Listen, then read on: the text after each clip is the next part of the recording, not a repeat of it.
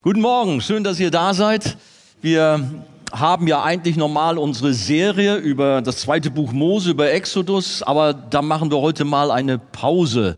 Und ich dachte, das passt ganz gut, um auch mal sich den aktuellen Ereignissen zu stellen. Die bewegen ja viele Menschen, das Leid in dieser Welt, wir haben es schon gehört. Und äh, es war interessant, der Matthias sagte mir, er hat sich im Lobpreis vorbereitet, aber nicht gewusst, welches Thema kommt. Aber wenn ihr geschaut habt, das kam schon in den Liedern vor das Leid und Gottes Plan mit dieser Welt. Ähm, wir merken, der Geist Gottes leitet auch diesen Gottesdienst wie jeden. Äh, so freuen wir uns, sind gespannt, was der Herr vorhat. Ja, ihr habt zwar gerade gestanden, aber lasst uns doch nochmal stehen, um dem Wort Gottes Respekt zu zollen.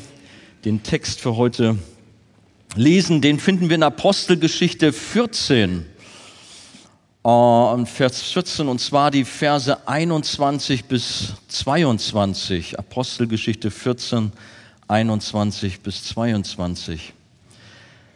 Und nachdem sie in dieser Stadt das Evangelium verkündigt und eine schöne Zahl Jünger gewonnen hatten, kehrten sie wieder nach Lystra und Iconium und Antiochia zurück.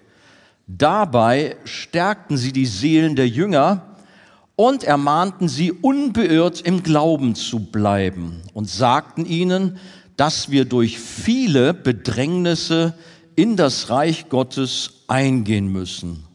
Und sagten ihnen, dass wir durch viele Bedrängnisse in das Reich Gottes eingehen müssen. Die neue Genfer Übersetzung setzt ihm noch davor, es ist Gottes Plan. Setzt euch doch gerne. Die äh, Überschrift der Predigt, die Frage, Leid, warum lässt Gott das zu? So viele Menschen haben diese Fragen, nicht nur in diesen Tagen, sondern immer wieder kommt sie hoch. Klar, jetzt aktuell am 7. Oktober, wir haben es alle mitbekommen und äh, haben die Nachrichten dazu gelesen, hat die Terrororganisation Hamas Israel überfallen und unter Zivilisten, Frauen und Kindern ein furchtbares Massaker angerichtet. Viele Menschen sind entführt. Wir wissen nicht, was mit ihnen ist. Die Angehörigen machen sich große Sorgen. Die Politik ist aktiv, berät, was zu tun ist. Jeden Tag werden neue grausame Details bekannt. Und dann kommt dazu, dass wir weltweit eine Welle auch von Antisemitismus in diesen Tagen erleben, dass man nur noch schockiert ist.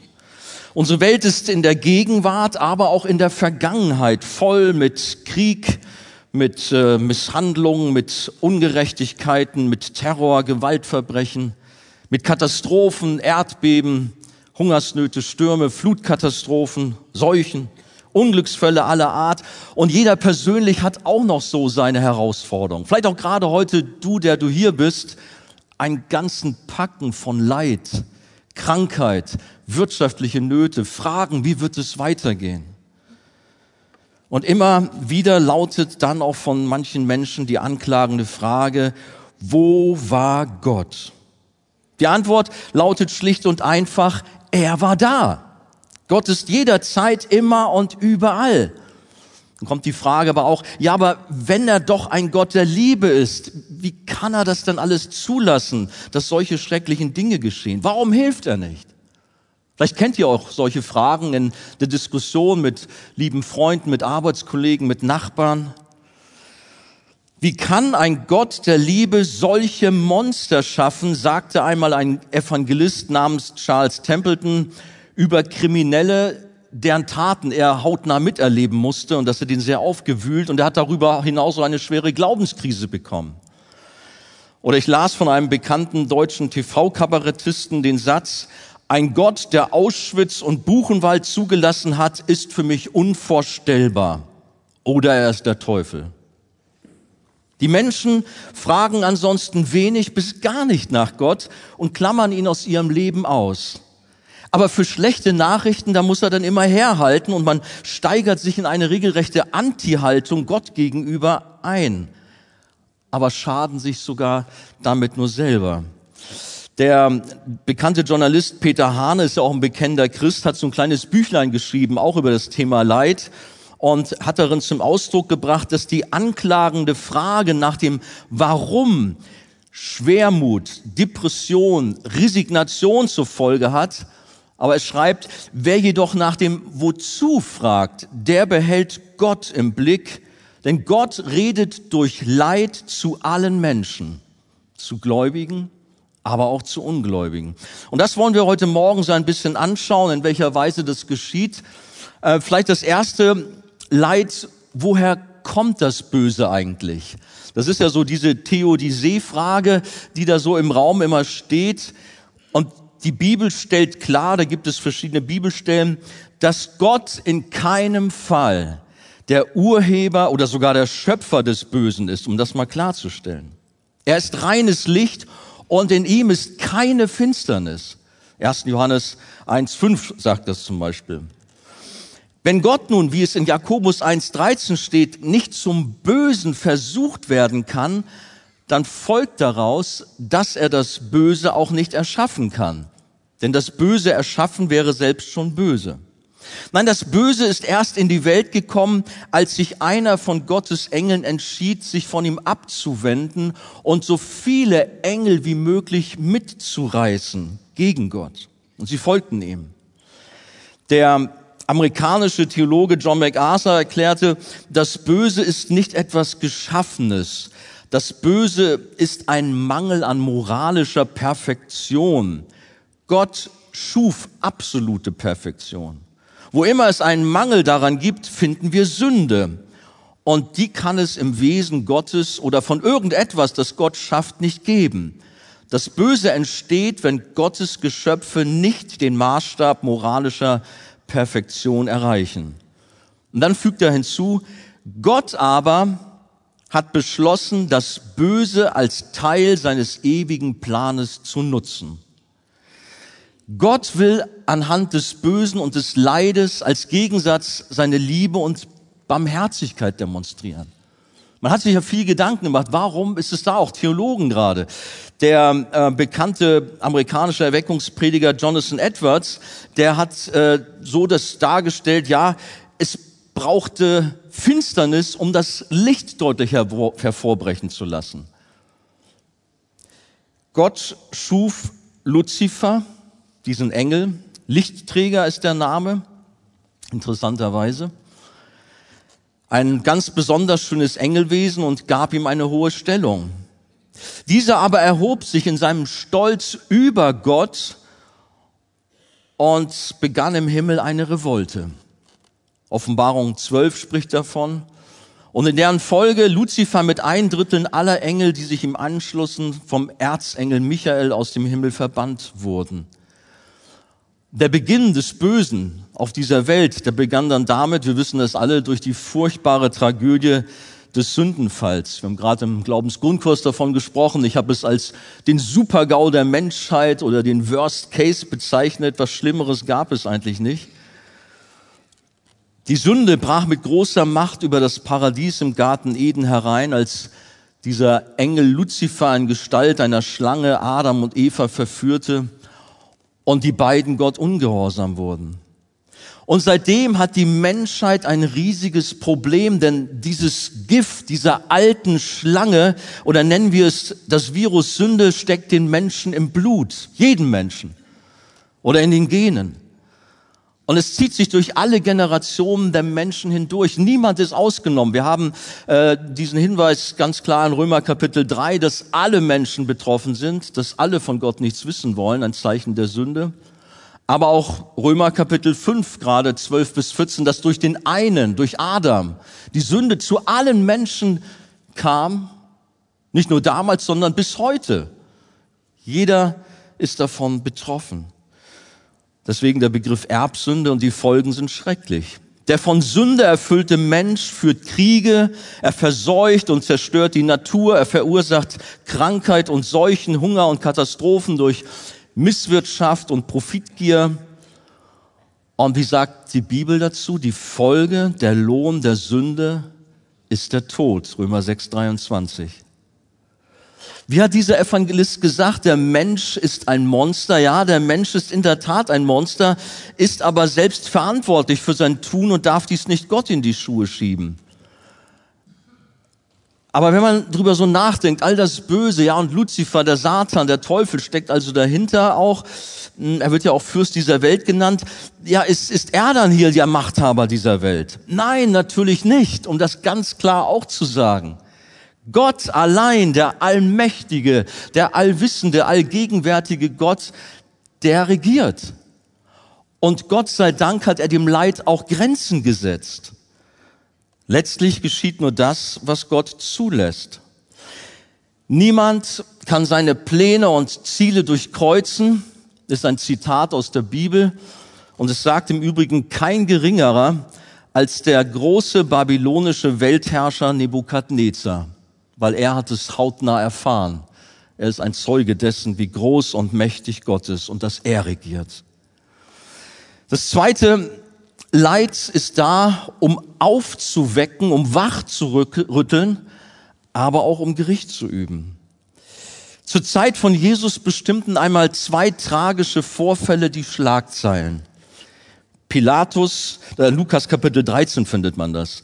Pilatus hatte mit seinen Soldaten unter den Tempelbesuchern damals, die er für Terroristen hielt, in Jerusalem ein furchtbares Blutbad angerichtet. Die äh, Juden verrichteten gerade ihren Gottesdienst und brachten Opfer da, als römische Soldaten über sie herfielen. Und dieser Vorfall, der hat die Menschen bewegt, der hat das ganze Land aufgerüttelt. Was ist hier passiert? Man verdächtigte die Opfer einer großen Sünde, weil Gott sie ja offensichtlich auf diese harte Weise beim Gottesdienst bestraft hat. Aber Jesus stellt sich dieser Argumentation entgegen und macht deutlich, dass Unglücke, egal welcher Art, nicht mit der Schwere der Sünde der Opfer in Verbindung gebracht werden dürfen. Und er unterstreicht seine Ausführung mit dem Beispiel eines weiteren Unglücks in der damaligen Zeit. Da brach nämlich ein Turm in der Stadt Siloa zusammen. Auch eine große Katastrophe. Viele Menschen starben. Und auch wenn Jesus die Zusammenhänge von Mord und Unglücken zu den Sünden der Opfer ausschließt, so nutzt er sie doch zu einem allgemeinen Aufruf, zu einem Weckruf für die Menschen. Ein Weckruf für Sünder. Und das ist alles, was wir auch in dieser Welt erleben. Es ist ein Weckruf für die Menschen, um nachzudenken. Was machen sie? Sie setzen Gott auf die Anklagebank. Aber sie sollten nachdenken, was passiert. Nach Kriegen und Katastrophen gab es immer wieder für viele Menschen ein jähes Erwachen. Sie kehrten der Sünde den Rücken und große Erweckungen bahnten sich ihren Weg. Was hat Jesus damals gesagt den fragenden Menschen? Wenn ihr nicht Buße tut, so werdet ihr auch so umkommen. Lukas 13, 5. Das war ein Weckruf. Das hat tatsächlich die Herzen sicherlich erreicht. Aber wie ich gerade sagte, Gerade auch nach Kriegen, nach Katastrophen ist es so, dass die Kirchen voll sind. Nach dem Zweiten Weltkrieg, die Kirchen waren brechend voll. Nach Katastrophen, Flugzeugunglücken, die Kirchen sind voll. Aber das ist oft nur so eine Momentaufnahme. Ich sagte mitunter, ja, da sind Erweckungen ausgebrochen und viele Menschen folgten Gott nach. Aber oft geht man auch nach einem feierlichen Gedenkgottesdienst und einer Diskussion über mehr Sicherheit wieder zur Tagesordnung über. Als die scheinbar unsinkbare Titanic, Titanic nach dem Crash mit dem Eisberg überraschend gesunken war, da gab es im Büro der Schifffahrtslinie in Liverpool eine große Tafel mit zwei Rubriken, die über die vermissten Menschen aufklärten. Auf der einen Seite stand mit Sicherheit gerettet und auf der anderen Seite stand mit Sicherheit verloren. Am Ende gab es nicht mehr drei Klassen. Ich glaube, ihr kennt die Geschichte der Titanic. Äh, die Privilegierten in der ersten Klasse, die waren ganz oben, dann die Mittelschicht, die zweite Klasse irgendwo in der Mitte und die dritte Klasse, die waren ganz unten im Schiffsbauch.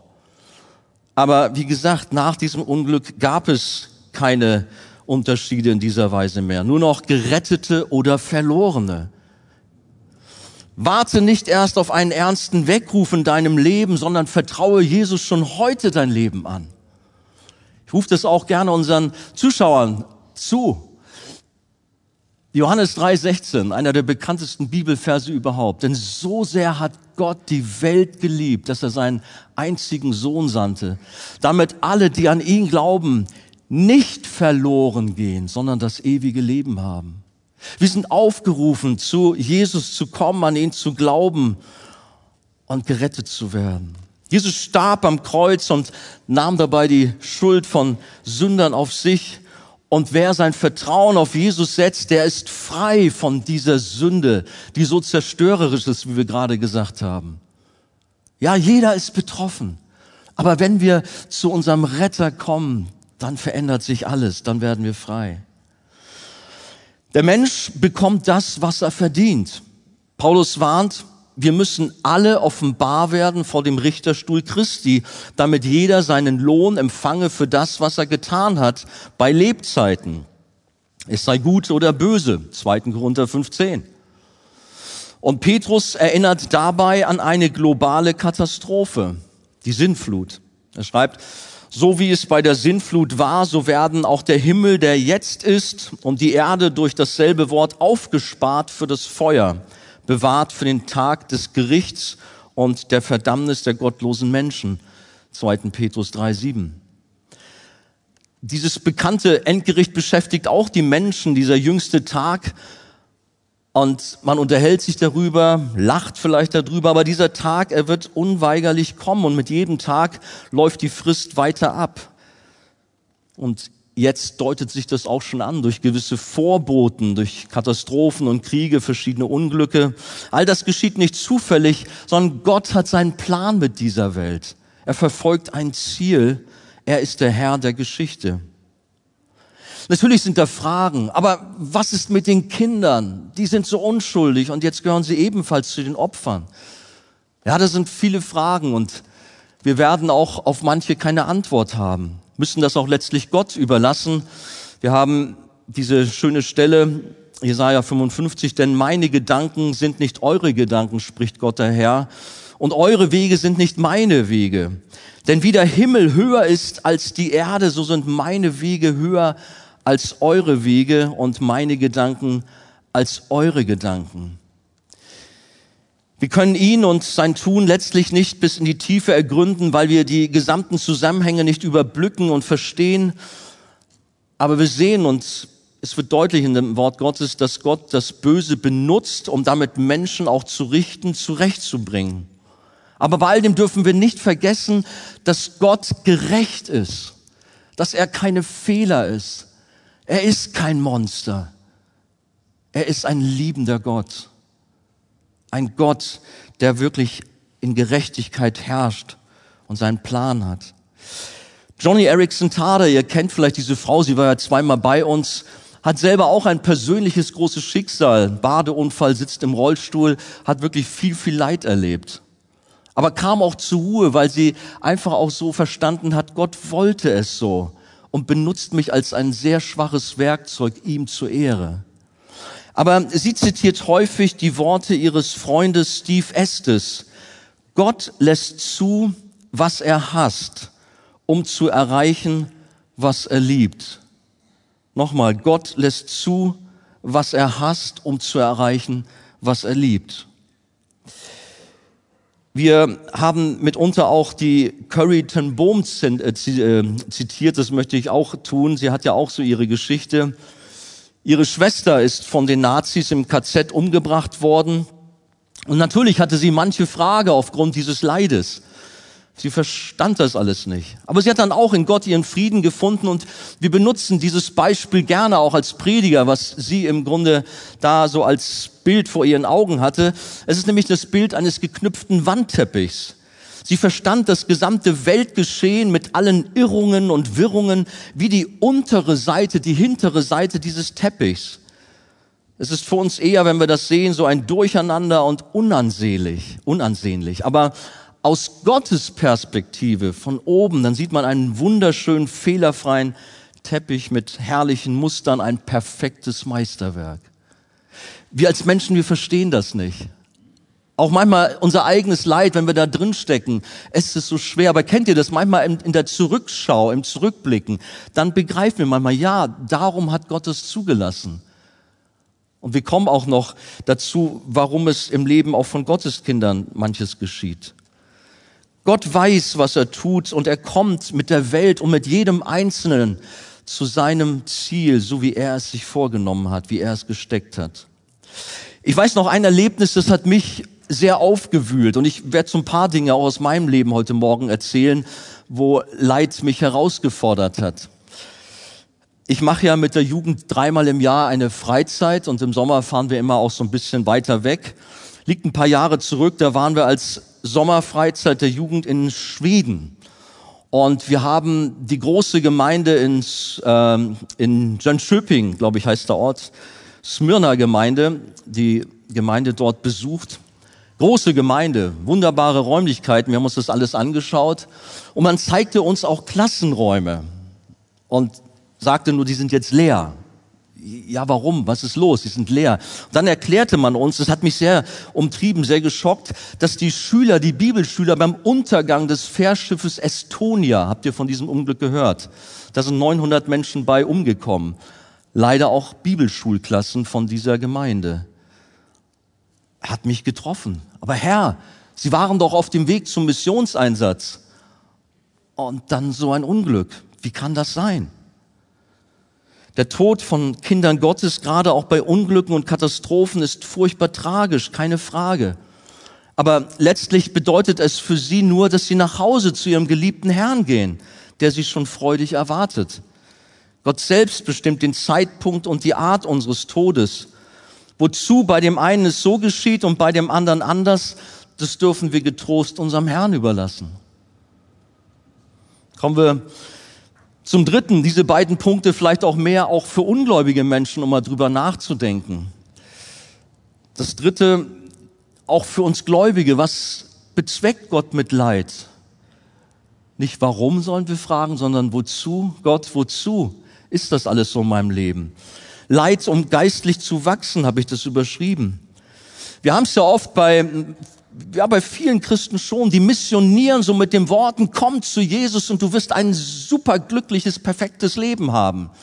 Du wirst Wohlstand haben, du wirst gesund sein, du wirst auf der Sonnenseite des Lebens sein, auf der Überholspur des Lebens. Komm zu Jesus. Hat mal einer gesagt, aber ich habe doch alles, dann brauche ich nicht Jesus. Alles perfekt in meinem Leben. Das ist nicht das Evangelium. Jesus starb, um unsere Sünde, unsere Schuld auf sich zu nehmen. Das ist oft ein, ja, ein, da wird ein falsches Versprechen gemacht, ein Trugschluss. Die Lehre eines sogenannten Wohlstandsevangeliums hat nicht wenige Christen erfasst und man ist da auf einem falschen Weg. Bei unserem Text, kommen wir da jetzt mal direkt zu, klingt es ganz anders. Gott hat einen anderen Plan mit uns. Und sie sagten ihnen, Apostelgeschichte 14, 22, dass wir durch viele Bedrängnisse in das Reich Gottes eingehen müssen. Wir müssen durch viele Bedrängnisse in das Reich Gottes eingehen. Ja, na, wir müssen nur richtig glauben und dann wird schon alles gut werden. Wir müssen in Vollmacht der Krankheit gebieten und irgendwie dann werden wir siegen. Ja, der Herr erhört Gebet, ja, das stimmt. Wir haben auch Sieg. Aber wir werden durch viele Bedrängnisse in das Reich Gottes gehen müssen. Das gehört auch dazu. Wir haben gestern als Jugend hier für die verfolgten Christen dieser Welt gebetet. Und ihr wisst es selbst, auch durch die Zahlen, die Open Doors immer herausgibt, wie viele Christen betroffen sind. Tausende sterben den Märtyrertod jedes Jahr. Viele verlieren ihr Hab und Gut. Wir haben gehört von Indien, Pakistan wo auch solche Exzesse in letzter Zeit passiert sind. Aber ich brauche gar nicht zu sprechen von Nordkorea, von Iran und den islamischen Staaten, wo unsere Glaubensgeschwister Geschwister furchtbar leiden. Sie brauchen unser Gebet, unsere Unterstützung. Die Gemeinde Jesu bestätigt über die Jahrhunderte hinweg, dass der Weg nicht einfach war, dass viel Leid dazu gehörte. Und ausgerechnet Paulus, der große, vollmächtige Apostel, der konnte ein Lied davon singen und er stellt dies einmal ganz bewusst heraus, was er auf all seinen Missionsreisen, versteht mal, es sind Missionsreisen, er ist im Dienste des Herrn unterwegs. Aber was er da alles durchmachen musste, ich lese das jetzt aus Zeitgründen nicht vor, das finden wir in 2. Korinther 11, Verse 23 bis 28. Aber was er da so aufzählt, die vielen Gefahren von Räubern, wie er Tag und Nacht mal als Schiffbrüchiger auf dem offenen Meer äh, umhergepaddelt ist oder sich festgehalten hat an so ein bisschen Treibholz. Er hat so viel Not erlebt. In Kälte, in Hitze und was er da alles beschreibt. Hm, war er doch nicht so vollmächtig? Es scheint, als bestand das Leben von Paulus fast nur aus Leid und in Gefahren. Und doch war ein mächtiger Mann Gottes, der Gewaltiges geleistet hat und Gott hat ihn gebraucht zum Segen für die Welt. Es gibt so einen Spruch in der Welt, da heißt es, das Leben ist kein Ponyhof. Habt ihr das mal gehört? Ist das bei euch auch manchmal so, ja? Ich sagte ja, ich will euch auch gerne in mein Leben heute mal reinschauen lassen. Ähm, ich hoffe, dass ich die Kontenance bewahre und nicht Tränchen hier oben vergieße. Aber ich habe mal das so bei der Vorbereitung so Revue passieren lassen, so manche Geschichten. Ich war Mitte 20, da kam ich für vier Jahre in einen Burnout hinein. Ist ja so eine Volkskrankheit. Hab noch da so im Finanzamt gearbeitet. Ähm, ja gut, dann sagen vielleicht später, ah ja, als Beamter, da arbeitest du ja eh nicht so viel. Moment, Moment ich konnte nicht mehr, ich war fertig, ich war kaputt, nervlich am Ende, konnte nicht mehr arbeiten, wusste nicht mehr weiter. Panikattacken, Ängste, Platzangst haben mein ganzes Leben nahezu auf Eis gelegt. Und was mich dann sehr schockiert hat, natürlich bin ich zu den Ärzten gelaufen, von einem Arzt zum anderen. Die haben mich da auf den Kopf gestellt, untersucht, nichts gefunden. Und einer sagte schließlich, ja, eigentlich sind Sie zu jung für so etwas. Wissen Sie, Sie sollten Yoga und autogenes Training machen, dann wird's besser. Es hat mich geschockt. Wisst ihr warum? Ich habe gesagt, ich bin doch ein Kind Gottes. Herr, ich gehöre zu dir. Bitte hilf mir. Greif ein. Hat mich sehr glaubensmäßig herausgefordert. Und ja, man kann auch als Christ sehr verzweifelt sein. Paulus selbst schreibt den Korinthern einmal von einer Situation, die alles bisherige in seinem Leben überstiegen hat. 2. Korinther Kapitel 1, die Verse 8 bis 9 berichtet er davon wo sie fast am Leben verzweifelt wären. Es ist bemerkenswert, wie offen der Apostel mit den Herausforderungen seines Lebens umgeht und die Gemeinden daran teilhaben lässt und eben nicht den unantastbaren Glaubenshelden und Superapostel spielt. Es ist manchmal auch eine Tragik, wenn dann irgendwelche Evangelisten vorne stehen und irgendwelche Geschichten erzählen, aber ihr, das Leid in ihrem Leben ver, ver, ver, ja, verleugnen und den Tisch kehren. Das ist unaufrichtig. Es gehört zu unserem Leben schon dazu. Er lässt die Gemeinde daran teilhaben. Auch wir sind gut beraten, in dieser Weise authentisch und transparent zu sein und einander als Glaubensgeschwister teilhaben zu lassen, sodass wir uns gegenseitig stärken und schützen können, stützen können. Ja, schützen auch. Aber nochmal, warum oder wozu hat Gott die schweren Nöte auch bei seinen Kindern zugelassen? Was sind seine Absichten?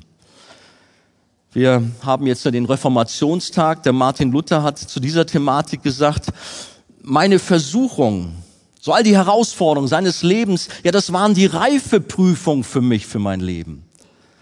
Um als Persönlichkeit zu wachsen, da brauchen wir Prüfung, da brauchen wir Anfechtung, Versuchung, Angriffe, Kämpfe, um uns darin zu beweisen und richtig zu handeln und damit Christus ähnlicher zu werden. Darum geht es, in der Heiligung zu wachsen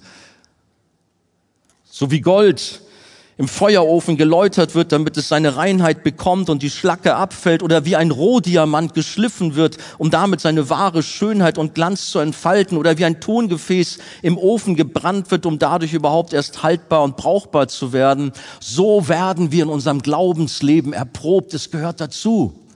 Aber zum Guten ist es. Petrus schreibt, dann werdet ihr euch freuen. Hört mal, nicht, dann werdet ihr kaputt am Boden zerschmettert mit so einem Gesicht durch die Gegend laufen. Nein, er schreibt tatsächlich, dann werdet ihr euch freuen, die ihr jetzt eine kleine Zeit, wenn es sein soll, gut, er schreibt das schon davon, dass es traurig sein soll. Es geht darum, um die herrliche Zukunft, die wir auch im Blick haben sollen wenn es sein soll, traurig seid in mancherlei Anfechtung, damit euer Glaube als echt und viel kostbarer befunden werde als das vergängliche Gold, das durchs Feuer geläutert wird, zu Lob, Preis und Ehre, wenn offenbart wird Jesus Christus. Traurigkeit, ja, gehört schon auch dazu, das stimmt. Das ist manchmal nicht einfach. Und doch dürfen wir auch wissen, wie Gott auch da ist und uns auch innerlich dennoch eine Freude immer wieder ausschenkt. Anfechtungen und Nöte sind also tatsächlich notwendig, um uns zu einer Persönlichkeit in Christus reifen zu lassen. All die großen Männer und Frauen aus der Bibel machen deutlich, dass der Weg bisweilen steinig ist. Es ist nicht so geschmeidig, glatt und immer nur siegreich und perfekt, sondern da sind wirklich Schwierigkeiten und Leid gehört zum Leben ebenso dazu wie Glück und Freude. Nochmal die Curry ten Boom, die hat gesagt, aber Gott sei Dank, der Weg ist steinig, aber Gott gibt uns immer die richtigen Schuhe. Schönes Zitat. Habt ihr die richtigen Schuhe an? Gott sorgt dafür. Ich schätze auch einen Autor, vielleicht kennt ihr auch den Randy Alcorn. Der hat ein wunderbares Buch über den Himmel geschrieben. Hat mich sehr gesegnet. Auch für die Jugendarbeit gibt es ein gutes Buch, das heißt nicht nur für junge Leute, sondern auch für Ältere über den Umgang mit Sexualität, mit Beziehung. Behüte äh, dein Herz heißt dieses Buch, kann ich auch sehr empfehlen. Aber auch dieser Mann hatte ein schweres Leid in seinem Leben persönlich, aber auch seine Frau, die Nancy, die war an Darmkrebs erkrankt, hatte eine schwere Zeit, schließlich starb sie auch daran. Kurz vor ihrem Tod sagte sie, mein Krebs ist Gottes Diener in meinem Leben. Er nutzt ihn auf Wegen, die er mir bereits offenbart hat und auf viele andere Arten, die ich noch begreifen muss. Ich komme in dem Wissen zur Ruhe, dass der Krebs in der Kontrolle eines souveränen Gottes ist, der gut ist und Gutes tut. Sind Sätze, lassen einen schlucken.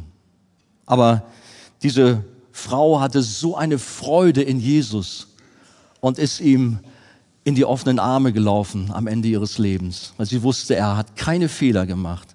Alles war gut in meinem Leben, auch der schreckliche Krebs. Nun muss nicht jeder von uns, wie die drei Freunde von Daniel, buchstäblich in einem Feuerofen, aber doch brennt in deinem Leben vielleicht auch das Leid wie ein Feuer. Die schwierigen Zeiten des Lebens wollen uns nicht gefallen und dabei darf uns aber auch immer wieder als Trost dienen, dass wir uns wie ein kostbares Tongefäß, von dem wir schon gesprochen haben, in Gottes Händen so auf einer Töpferscheibe befinden und er in seiner Liebe, in Liebe arbeitet er an uns und er behält stets die Kontrolle. Alles dient nur dem einen Ziel und Zweck, nämlich Gott näher zu kommen, ihm ähnlicher zu werden, wie wir schon gesagt haben, im Glauben zu wachsen. Natürlich ist der Teufel da, ja, er ist da und er versucht zu zerstören, er versucht uns kaputt zu machen. Aber auch was Schönes, Gott macht immer etwas Gutes daraus, sodass die Attacken des Bösen letztlich uns nur stärken müssen. Deshalb wollen wir nicht nörgeln und mit unserem Schicksal hadern, in Selbstmitleid verfallen oder verbittern, sondern die guten Absichten in Gottes Handeln sehen. Ich habe von meinem Burnout gesprochen. Es war nicht einfach, wirklich nicht. Aber Gott hat mir seinerzeit sehr deutlich gezeigt, dass dies auch zu meiner Ausbildung für den geistlichen Dienst dazu gehört. Ich kann mich dran erinnern, es ist besser als jede Bibelschule, war da mal so ein Zitat für mich persönlich. Ja, es hat mich gestärkt, dann auch das so für mich in Anspruch zu nehmen, dass Gott es gebraucht. Und einer meiner Lieblingsbibelverse und für euch sicherlich auch ist Römer 8, 28 bei dieser ganzen Thematik. Wir wissen aber, dass denen, die Gott lieben, alle Dinge na, zum Besten dienen, die nach dem Vorsatz berufen sind. Unser großer Gott herrscht, er regiert und er macht keine Fehler. Auch nicht in deinem Leben, der du dich gerade als Stiefkind Gottes fühlst oder wo du denkst, er hat mich vergessen. Das hat er nicht. Er hat seinen Plan.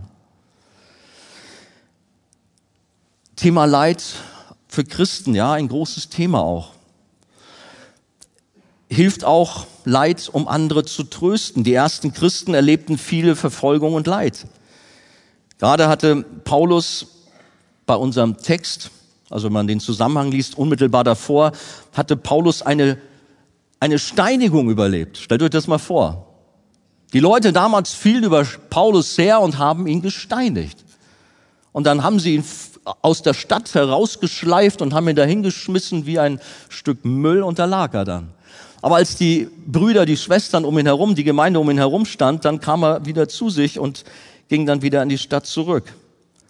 Und dann lesen wir in unserem Ausgangstext, und nachdem sie in dieser Stadt das Evangelium verkündigt und eine schöne Zahl Jünger gewonnen hatten, auch interessant, so viel Leid, aber auch so viel Segen. Gott rettet Menschen, benutzt den Dienst. Da heißt es weiter, kehrten sie wieder nach Lystra und Iconium und Antiochia zurück und dann, dabei stärkten sie die Seelen der Jünger und ermahnten sie unbeirrt im Glauben zu bleiben. Natürlich, die hätten geschockt sein können. Den Paulus haben sie jetzt gesteinigt, ist gerade so mit dem Leben davon gekommen und so viel Not und so viel Leid, aber bleibt dran am Glauben.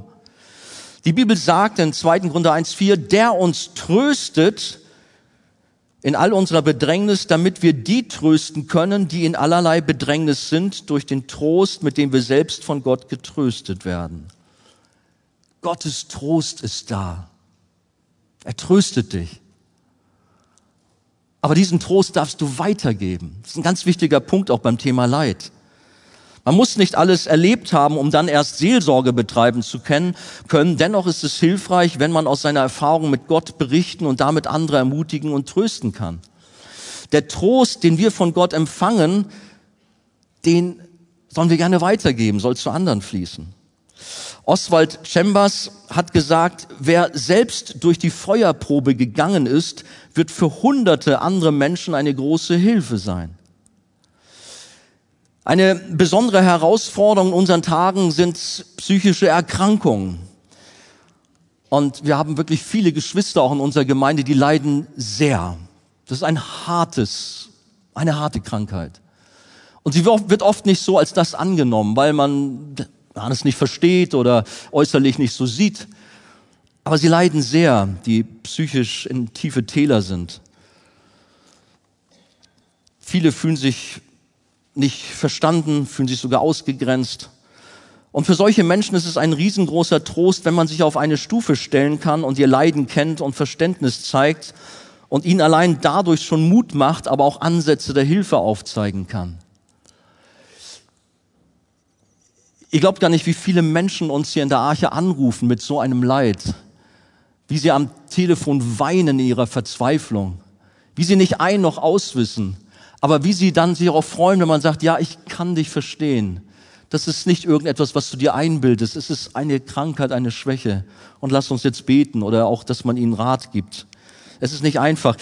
Ich brauche jetzt nicht zu viel davon erzählen. Viele kennen meine eigene Geschichte oder unsere Geschichte. Angela, meine Frau, sitzt hier vorne sechs Jahre schwerste Depression.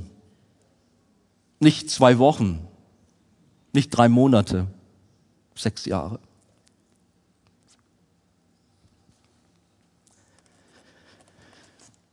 Es war nicht einfach, wenn manches Mal der Rettungswagen kam oder einmal auch per Hubschrauber der Notarzt. Schwere Zeiten. Aber Gott hat Gnade geschenkt.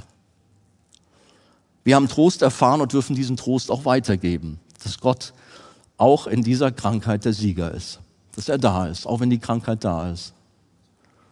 Meine Tochter, schwerst zwangserkrankt, Englisch OCD, geht damit auch sehr offen damit um und ich bin sehr beeindruckt davon.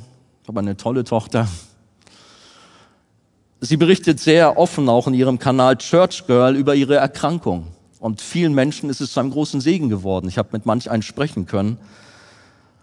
Das, was wir an Leid erleben, dürfen wir auch als Trost weitergeben oder auch Menschen daran teilhaben lassen.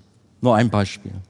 Aber Leid führt uns auch dazu, um Gott mehr zu vertrauen. In all unserem Leid sollen wir unseren Schöpfer das übergeben und ihm anvertrauen. Paulus hat in einer großen Notsituation gesagt, ja, wir hatten in uns selbst schon das Todesurteil, damit wir nicht auf uns selbst vertrauten, sondern auf Gott, der die Toten auferweckt. 2. Korinther 1.9. Wir vertrauen so sehr auf uns selbst, der Mensch, ja, wir haben das alles im Griff, wir sind so stark. Aber wenn uns das alles entgleitet, was ist dann? Und das zeigt uns Gott auch im Leid gerade. Dann sollen wir auf ihn, auf das Kreuz, auf Jesus vertrauen, sollen ihn im Blick haben. Manchmal scheint es in einem Leid, als würde etwas unsere menschliche Kraft und Fähigkeit übersteigen und wir grübeln über das hätte, wenn und aber. Doch es gilt, Gott aber ist treu. Er wird nicht zulassen, dass wir über euer Vermögen, dass ihr über euer Vermögen versucht werdet, sondern er wird zugleich mit der Versuchung auch den Ausgang schaffen, so dass ihr sie ertragen könnt. Auch ein wichtiges Wort aus der Schrift, 1. Korinther 10, 13. Deswegen gib nicht auf, gerade auch jetzt in deiner Situation. Halte fest an deinem Herrn. Wie heißt es in Hebräer 10? Werft euer Vertrauen nicht weg, das eine große Belohnung beinhaltet. Er ist bei dir und er macht es so, dass du es ertragen kannst. Auf Gott zu vertrauen, noch ein Beispiel von uns. Wir waren mit unserem Sohn Joel, als ein kleiner Junge war, ganz klein, einmal so eine Notsituation erfahren auf einer Autofahrt. Wir waren äh, auf der A7, kurz vor Kassel bekam er massive Erstickungsanfälle, lief blau an und es sah wirklich ganz, ganz schlimm aus. Ich sag euch, das sind Situationen, da schreist du zum Himmel. Du hältst zwar das Steuerrad fest, aber du bist verzweifelt irgendwo und rufst zu Gott, Herr, erbarme dich. Angela saß oder hat ihn am Schoß gehabt. Das war ganz, ganz schlimm, ganz furchtbar. Was sollen wir tun? Ranfahren, Hubschrauber rufen irgendwie. Ich bin Vollgas über die Autobahn ins Krankenhaus nach Kassel. Und dabei haben wir natürlich gebetet und unser Vertrauen wirklich ganz in unseren Herrn gelegt. Warten ist nicht schön, auch so in Krankenhäusern. Ne? Aber ich kann mich noch gut dran erinnern, was das für ein schöner Moment war, als meine Frau mit einem kleinen, quietschvergnügten Jungen dann zurück zum Auto dann kam und alles war in Ordnung. Man hat ihm entsprechende Medikamente gegeben, dass sich dieser Anfall löste und alles war gut. Gott ist da. Manchmal, wenn nichts mehr geht, die Kräfte schwinden, dann neigt man vielleicht dazu, alles in Frage zu stellen, zu resignieren und sogar mit Gott zu hadern. Aber wir brauchen keine Angst zu haben, sondern sollen Gott und seinen Absichten für unser Leben voll und ganz vertrauen. Nicht mein, sondern dein Wille geschehe, betete Jesus und wir sollen es auch tun. Haben wir auch in dem Mustergebet drin. Im Vater unser. Das schließt nicht aus, dass wir mit unseren Anliegen und Fürbitten mit unseren Leiden zu Gott kommen und ihn um Hilfe bitten, mit dem Wissen, dass Gott stets auch Heilung, Befreiung schenken und große Wunder tun kann. Das ist ja da immer dann, dann kommen dann Mitchristen und sagen, auch bei Joni Erickson geschehen, ja, sie bräuchte gar nicht so krank im Rollstuhl sein, sie muss nur glaubensvoll beten und Gott kann ein Wunder tun. Oder auch diese Nancy Alcorn mit ihrem Krebsleiden, da gab es ähnliche äh, komische Sprüche. Ja, was macht man da? Man lässt die Leute vielleicht reden. Die haben ja keine Ahnung, was Gott doch auch fordert. Aber natürlich, wir sollen auch beten, das ist richtig. Und das machen wir auch. Wir glauben an Gottes mächtiges Eingreifen. Und ich stehe jetzt hier nicht als jemand, der nur Leid hat. Ich habe auch wunderbare Heilungen erfahren und große, äh, mächtige Taten Gottes. Das gehört auch dazu. Das ist eine andere Thematik. Aber wir dürfen auch wissen, dass Gott dieses Leid bewusst in unser Leben hineinstellt damit unser Vertrauen gestärkt wird. Leid ist auch da, um beschützt zu werden. Das hat auch der Paulus einmal als Hintergrund seines Leides deutlich gemacht, hat er erklärt, und damit ich mich wegen der außerordentlichen Offenbarung nicht überhebe, wurde mir ein Pfahl fürs Fleisch gegeben, ein Engel Satans, der mich mit Fäusten schlage, damit ich mich nicht überhebe. 2. Korinther 12, 7. Also der Apostel Paulus hatte so ein besonderes Handicap in seinem Leben, und es war nicht einfach für ihn. Er hat auch da dreimal für gebetet, das schon. Aber dann wurde ihm klar, nein, es gehört in mein Leben. Lass dir an meiner Gnade genügen, kommen wir gleich noch zu. Aber er hat die Antwort bekommen, es soll so sein, es gehört in das Leben hinein. Warum? Damit er sich, sich, äh, sich nicht überhebe. Klar, dieser mächtige Apostel, was hat er für gewaltige Dinge erlebt und getan? Hätte er stolz und hochmütig werden können. Aber Gott hat bewusst diesen Pfahl im Fleischen gelassen. Ja, kommt das alles nun von Gott oder von Satan? Da sehen wir, wie das zusammengehört. Gott gestattete tatsächlich einem Dämon, einem Engel Satans, dass er den Apostel mit Fäusten schlagen durfte, um Paulus vor Stolz und Überheblichkeit zu, bewahren. Leid ist also auch dazu da, um uns davon abzuhalten, falsche Wege einzuschlagen und in Sünde zu fallen. Das ist auch manchmal ein Punkt, wo du denkst, Mann, warum hat das jetzt nicht geklappt, dieser Weg oder diese Geschichte, wo Gott sagt, stopp, nicht weiter. Kann man auch drüber nachdenken. Leid ist dazu da, das ist auch so mein letztes jetzt, genau, muss mir auch zum Schluss kommen, um Gottes Gnade zu erkennen. Seine Gnade ist so unendlich groß und wir haben es auch von einem Lied gesungen. Solange wir stark und kräftig sind, da werden wir uns immer noch auf uns selbst verlassen. Ja, wir haben es ja im Griff.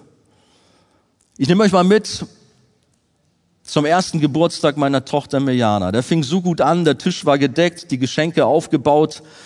Ich wollte mein Baby nur noch einmal ganz schnell frisch machen. Und dabei ist sie mir im, ist sie mir im hohen Bogen vom Wickeltisch runtergeknallt. Und diesen Aufprall werde ich nie vergessen. Es war ein ganz schrecklicher Moment. Ich habe gedacht, jetzt habe ich mein Baby umgebracht. Auch da wieder, wir rasten ins Krankenhaus, während das Töchterchen immer in sich zusammensackte. Innerlich schrien wir zu Jesus. Die Diagnose Schädelbruch und wir wussten nicht, wie wird das alles enden, haben gebetet, bange Wochen, aber alles ging gut. Gott hat auch da wieder Gnade geschenkt. Ich weiß noch, als ich vom Krankenhaus nach Hause kam, war noch alles aufgebaut. Ich sah das, ich brach zusammen und warf mich auf den Boden. Ich warf mich in Gottes starke Arme. Herr, du musst mir helfen. Und er hat geholfen. Ich schrie meinen Schmerz heraus und ich fand meine Ruhe in Jesus. Auch in der Folge trieb uns das Leid ins Gebet und Gott hat gerade auch in dieser schweren Zeit wirklich sehr geholfen. Und wir durften erkennen, wie wichtig seine Gnade ist. Wir hängen so sehr an der Gnade Gottes. Und das ist das, was ich schon gerade angedeutet hatte. Paulus hatte auch erfahren, dass Gott in diesem großen Leid mit dem fahlen Fleisch gesagt hat, lass dir an meiner Gnade genügen. Und dann auch dann, meine Kraft wird in der Schwachheit vollkommen. Du bist schwach, du bist am Ende, aber Gottes Kraft ist da und sie wird in deiner Schwachheit vollkommen. Jesus macht dem Apostel und uns allen deutlich, worauf es in unserem Leben ankommt und verweist dabei auf die unvergleichlich unendliche Gnade, die sich ja in erster Linie im Erlösungswerk im Kreuz zeigt. Die Gnade Gottes, von der wir als Arche doch so sehr gerne sprechen. Einer, den Gottes Gnade fand, haben wir gerade das Buch jetzt auch. Und wir alle sind doch solche, die Gottes Gnade gefunden hat, die wir zu Jesus gehören. Gottes Gnade hat dich gerettet. Gottes Gnade führt dich auch jetzt durch alle schwierigen Lebenslagen hindurch,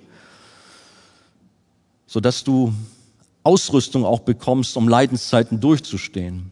Dazu noch einmal John MacArthur, er schreibt, wenn Gläubige am Ende sind und nicht mehr weiter wissen, ihre anfängliche Kraft und Zuversicht verschwunden sind und sie sich nur noch auf Christus werfen können, dann sind sie am effektivsten, hat er gesagt.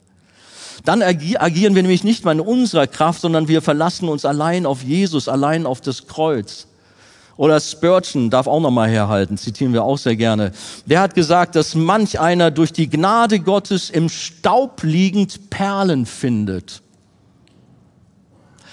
Und da bin ich auch sehr gesegnet worden, auch durch Angela, durch meine Frau, die mir oft in den schwersten Nöten erzählt hat, wie nah sie Jesus war, wie Gott ihr begegnet ist, wie sie wunderbare Dinge mit Gott erleben durfte. Sie war nicht allein. Wir waren nicht allein. Gott war da. Er hat mächtig gesegnet. Die Schwäche wird in Sieg verwandelt. In unserem Leid sollen wir geduldig ausharren und durch Gottes Wort ermutigt und getröstet sein. Der du jetzt gerade vielleicht in einer schweren Krankheit bist, in einer besonderen wirtschaftlichen Krise, beruflich, was auch immer, halte fest, haare aus. Jakobus schreibt, meine Brüder, nehmt auch die Propheten, die im Namen des Herrn geredet haben, zum Vorbild des Leidens und der Geduld. Siehe, wir preisen die glückselig, welche standhaft ausharren. Von Hiobs standhaftem Ausharren habt ihr gehört und ihr habt das Ende gesehen, das der Herr für ihn bereitet hat, denn der Herr ist voll Mitleid und Erbarmen. Wir haben einen so wunderbaren Vater im Himmel, der seine Kinder liebt, der sie schätzt, der Mitleid und Erbarmen hat. Gott weiß um alles Leid und es ist ihm nicht egal. Er leidet sogar mit uns. Wir dürfen darüber hinaus auch wissen, dass unser allmächtiger Gott für seine Kinder alles zu einem herrlichen Ende führt. Und wie heißt es? Denn die Leiden dieser Welt, die stehen im kein Verhältnis zu dem, was uns einmal im Himmel erwartet. Römer 8, 18 spricht davon. Deshalb sollen wir geduldig aushalten und auf Gott und seine Gnade vertrauen. Ja, Gott benutzt die Schwierigkeiten in unserem Leben. Ist nicht einfach oft, aber in vielfältiger Weise werden wir Segen erfahren und eines Tages in der Herrlichkeit die Belohnung in Empfang nehmen. Dort werden wir von unserem geliebten Herrn, ich sag mal so, tausendfach, millionenfach entschädigt für das, was wir hier auf der Erde durchlebt, durchleben mussten. Dort am Ziel in unserer Heimat des Himmels, da erleben wir dann Folgendes. Und diesen Text kennen ihr, das lese ich zum Schluss, Offenbarung 21. Und ich hörte eine laute Stimme aus dem Himmel sagen, siehe das Zelt Gottes bei den Menschen. Und er, Gott, wird bei ihnen wohnen und sie werden seine Völker sein. Und Gott selbst wird bei ihnen sein, ihr Gott. Und jetzt, und Gott wird abwischen alle Tränen von ihren Augen und der Tod wird nicht mehr sein. Weder Leid noch Geschrei noch Schmerz wird mehr sein, denn das Erste ist vergangen. Und der auf dem Thron saß, der sprach, siehe, ich mache alles neu. Alles neu. Im Himmel wird es kein Leid mehr geben. Da gibt es keine Rollstühle. Da gibt es keine kaputten, zerbrechlichen, kranken Menschen. Alles ist gut. Unser Herr macht alles gut. Siehe, ich mache alles neu. Freut ihr euch auf die Herrlichkeit des Himmels? Halleluja. Ja.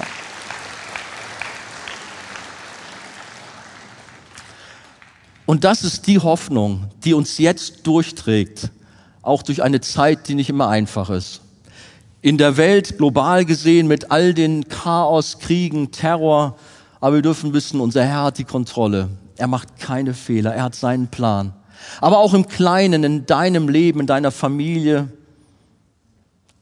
Gott macht das alles. Gott weiß. Vertraue ihm. Amen. Stehen wir auf.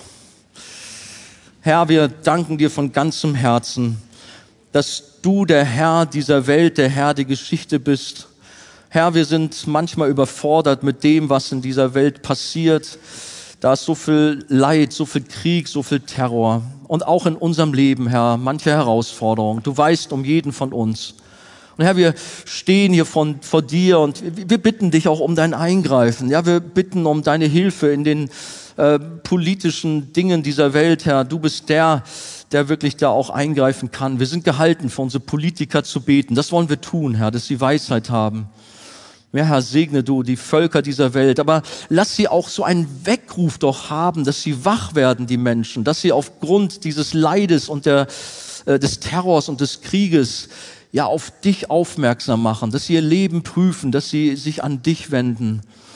Aber Herr, darüber hinaus dürfen wir auch sehen, dass das Leid in unserem Leben als deinen Kindern auch bewusst da ist, um uns zu helfen, um uns dir ähnlicher zu machen, um uns im Glauben wachsen zu lassen. Herr, so wollen wir diese Zeiten auch aus deiner Hand nehmen, Herr, und wir wollen auch geduldig, ja, ausharren und wollen dir vertrauen, dass du alles gut machst, dass du keine Fehler machst. Herr, wir segnen auch unsere Geschwister, die gerade jetzt sich in tiefen Tälern befinden, die krank sind, die schwach sind. Bitte, Herr, begegne ihnen, richte sie auf, verherrliche du dich in ihrem Leben. Ja, und du tust große Wunder, natürlich machst du das. Du heilst Kranke, natürlich machst du das. Herr, wir glauben auch da, dass du machtvoll auch unter uns, auch heute Morgen wirkst, auch während wir über Leid sprechen, dass du auch manchem Leid ein Ende setzt. Herr, wir danken dir für diesen wunderbaren Morgen, den du uns geschenkt hast. Und wir geben dir im Lobpreis jetzt alle Ehre. Amen.